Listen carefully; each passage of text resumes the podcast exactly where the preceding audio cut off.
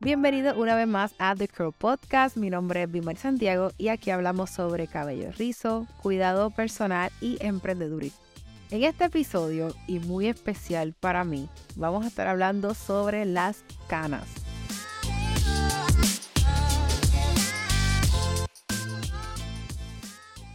Miren, este tema surge porque este es uno de los trending topics en el salón de belleza. Las canas y lo que representan y lo que la gente cree que son y lo que en realidad son. Y yo estoy segura que quizás con este tema estamos tocando fibras un poquito sensibles para muchas, pero yo sí quería tomarme el tiempo de hablar sobre esto. Quisiera señalar algo antes que todo y quiero que sepan lo siguiente, como estilista y como persona, pero primero como estilista. Yo no tengo nada en contra ni de las personas que se quieren dejar sus canas naturales y mucho menos las personas que quizás quieren teñir su cabello. Como estilista y como profesional, yo estoy para guiarlos en el camino que ustedes quieran elegir, ya sea que las quieren usar, sus canas naturales, o ya sea que las quieren teñir. Personas que quieren dejar sus canas, yo les digo, mira, pues tienes que cuidarlas de esta forma, debes evitar esto, evitar aquello, y ya, y lo hacemos. Igualmente personas que deciden teñir sus canas pues mira, vamos a hacerlo de esta forma y esto debes venir cada cierto tiempo. Eh, no debes usar nada de nada de tinte en casa. Ese cabello tiene que permanecer con lo que se le pone aquí en el salón porque yo necesito conocer el historial de ese cabello. Porque obviamente como estamos trabajando con químicos, yo necesito saber qué químicos han tocado ese cabello para entonces yo no cometer un error al aplicar otro químico. Ese es otro tema, pero sí, quería hacer ese señalamiento antes que todo de que no hay nada en contra de ninguna de, de las dos partes, pero eh, que sí, como profesional, se atienden ambas poblaciones y se le trata de guiar para que sea cual sea su decisión, luzcan su cabello en la mejor forma posible. Ahora bien, ya como persona, sí yo te comparto también qué yo pienso y qué yo opino sobre este tema. Miren, cuando uno habla de cabello natural, uno está hablando de un montón de temas que están como que inmersos en eso. Eh, no solamente uno puede, uno puede hablar del cabello natural como que de genética, algo pues, ¿verdad? Bastante frío, sencillo, natural, genética, pues tus papás tienen el cabello así, pues tú saliste con el cabello así y ya, tú puedes hablar de esa forma pero también tú puedes hablar de lo que representa el cabello natural en la sociedad y cómo se le ha dado significado al cabello y demás por montones y montones de años. Cómo el cabello es tendencia en algunas décadas, llevarlo lacio es la moda, en otras décadas llevarlo rizo es moda y demás. Pero a pesar de las modas, el cabello es como es. Y personas que decidan llevar su cabello en su estado natural, tienen igual el espacio como las que deciden llevar su cabello según la moda. Ahora bien, las canas técnicamente y simplemente son cabellos que ya pues no tienen lo que es melanina, que es lo que le da el color al cabello, porque ya el cuerpo dejó de producir la melanina. Eso es todo. ¿Por qué dejó de producir la melanina? Porque ya, ya sea porque ya está bastante adulta la persona o por herencia. Porque igualmente yo tengo una clienta, siempre me acuerdo de ella, que debe tener unos 17 años. Creo que empezó a atenderse conmigo cuando tenía como 16, hace un año y medio más o menos. Y esa chica tiene su cabello prácticamente completo entre gris y blanco. Completo. Y no es que está vieja ni nada por el estilo, es que por herencia son personas que dejan de producir melanina a una edad bien temprana y salen las canas. ¿Cuándo empiezan a aparecer las canas? Pues eso dependiendo de la persona, porque como esa chica que le empezaron a aparecer, qué sé yo, antes de los 15 años, y hay personas que aún tienen hasta casi 50 años y todavía no tienen tantas. En la mayoría de las personas, o quizás lo más común, ya entre los 20 y tantos, empiezan a aparecer, y empiezan a aparecer unas pocas, y con el tiempo se va intensificando. Ahora bien, ¿cuál es la cuestión de las canas y el tabú y la situación? Bueno, ahí hay dos, como que dos áreas que yo puedo identificar. Uno, la cuestión del estigma social y el terror y el tabú a la vejez, donde lamentablemente a las mujeres donde más se le ataca en esa área, este, y que no, que se te vas a ver vieja, y que si yo no sé qué, y yo digo, mira, pero es que realmente más raro es para mí ver una mujer sumamente adulta, bien mayor y con el cabello negrecito. Para mí es más raro eso, porque tú sabes que eso no es real, que eso no es posible. Y realmente hoy día, y yo estoy segura que a lo mejor ustedes lo han visto ya en las redes sociales, hay montones de mujeres que han decidido llevar sus cabellos naturales y blancos, teniendo, no sé, treinta y pico, cuarenta y pico, cincuenta y pico de años, y esas mujeres se aceptan a sí mismas, se quieren, se arreglan, se ven preciosas, y yo no podría creer que haya alguien que las mire y diga, ah, no se ve vieja. Y de hecho, a veces ponen fotos de, de cómo eran cuando se teñían el cabello. Y yo sí creo que ahí sí se veían más adultas que como se ven ahora. So, la realidad es de que con esta entrada y esta tendencia de las personas llevar su cabello al natural, le abre la puerta también a que las mujeres puedan llevar su cabello con sus caras.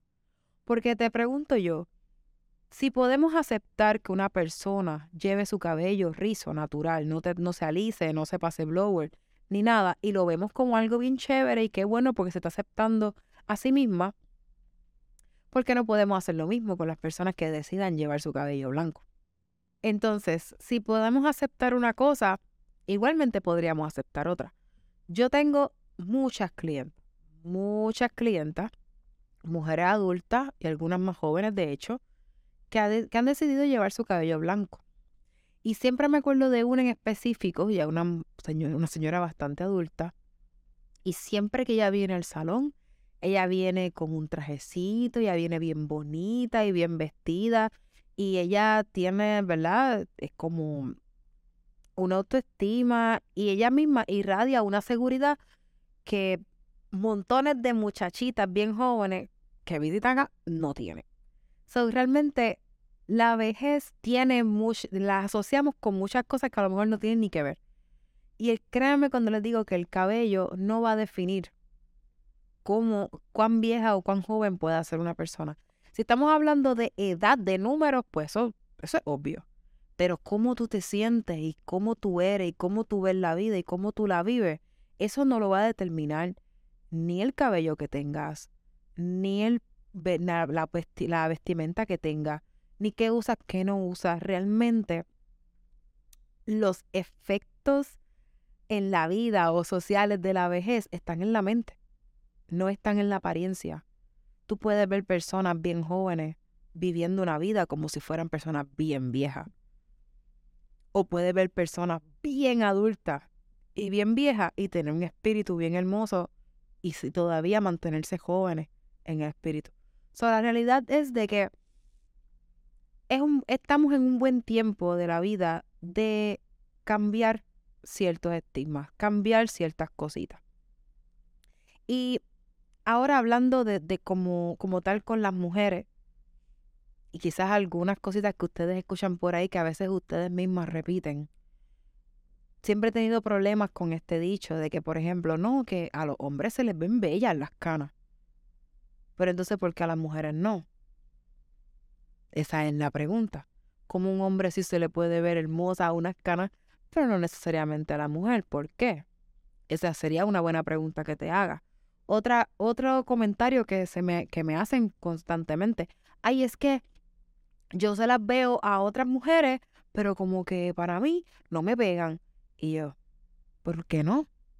Tal vez no el, el pensamiento no debería ser, oye, si a ella se le ve bien, quizás a mí también se me vean bien. Eso, ese es otro pensar, esa es otra manera. Eso es un estado de, pensamiento un poquito más elevado.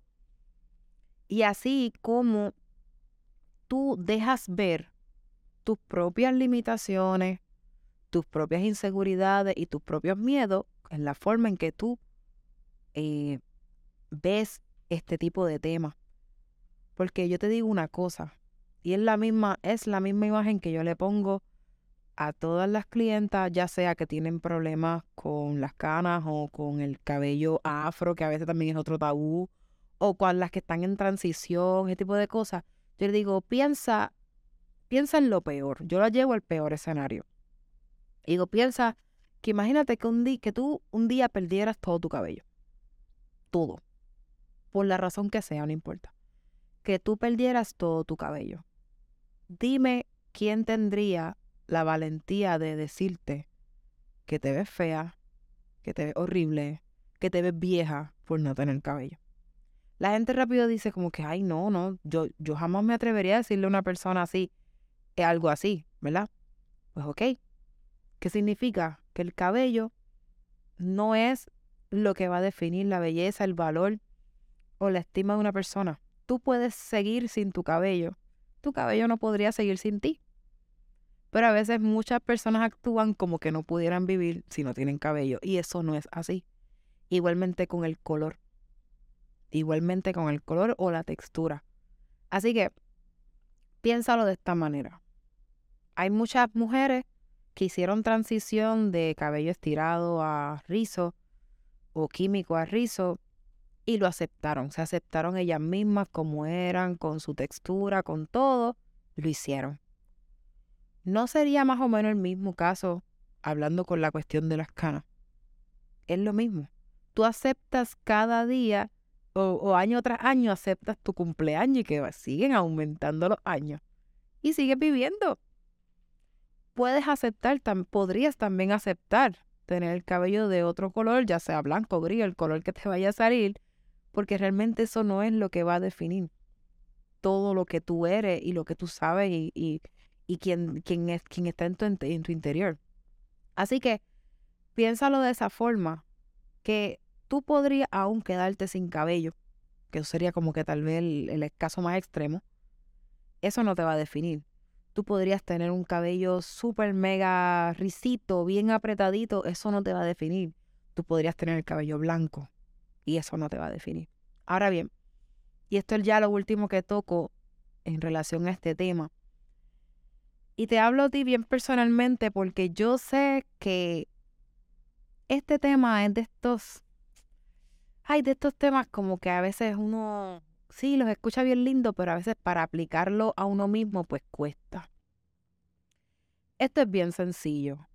Esto no es algo de color, de edad, de moda, de estigma. Esto es algo personal. Es algo bien personal. Y esto tiene que ver con crecimiento propio y con amor propio y con aceptación. Tiene que ver con todo eso. Y la realidad es de que yo sí sé, por experiencia y por lo que hablo con mis clientas, de que habemos muchas que hemos tenido que pasar por un tiempo donde no nos queremos a nosotras mismas, no nos aceptamos. Eh, las cosas más feas y más crueles a veces nos las decimos a nosotras mismas. Porque quizás a nadie tú te atreverías a decirle que tal cosa se le ve horrible, pero tú te paras frente al espejo y tú sí te lo dices.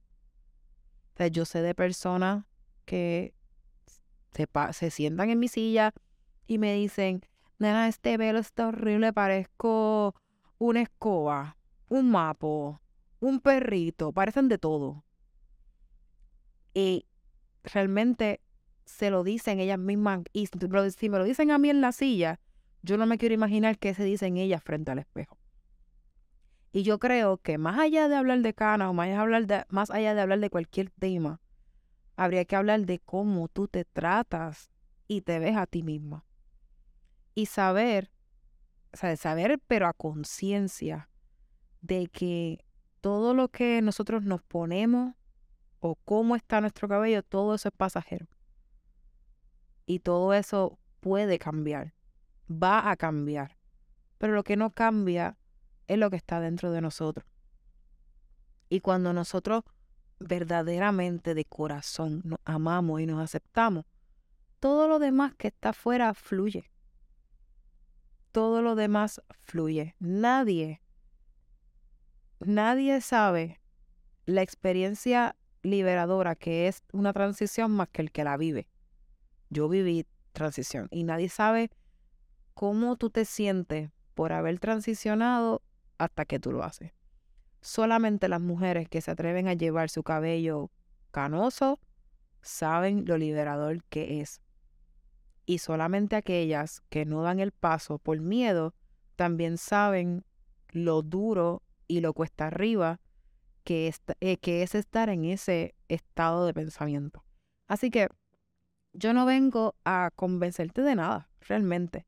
Yo vengo a poner las cosas sobre la mesa, a que lo pienses y a que pienses cuáles son tus contestaciones a esas preguntas, cómo tú reaccionas ante esos temas y que te evalúes. Si tú al final del día me dices, no, Mari, a mí me encanta pintarme el pelo y eso es lo que yo quiero hacer, eso está perfecto. Pero que cuando tú te pintes el cabello, tú estés en ese proceso que se te vea alegre y contenta y convencida de lo que estás haciendo.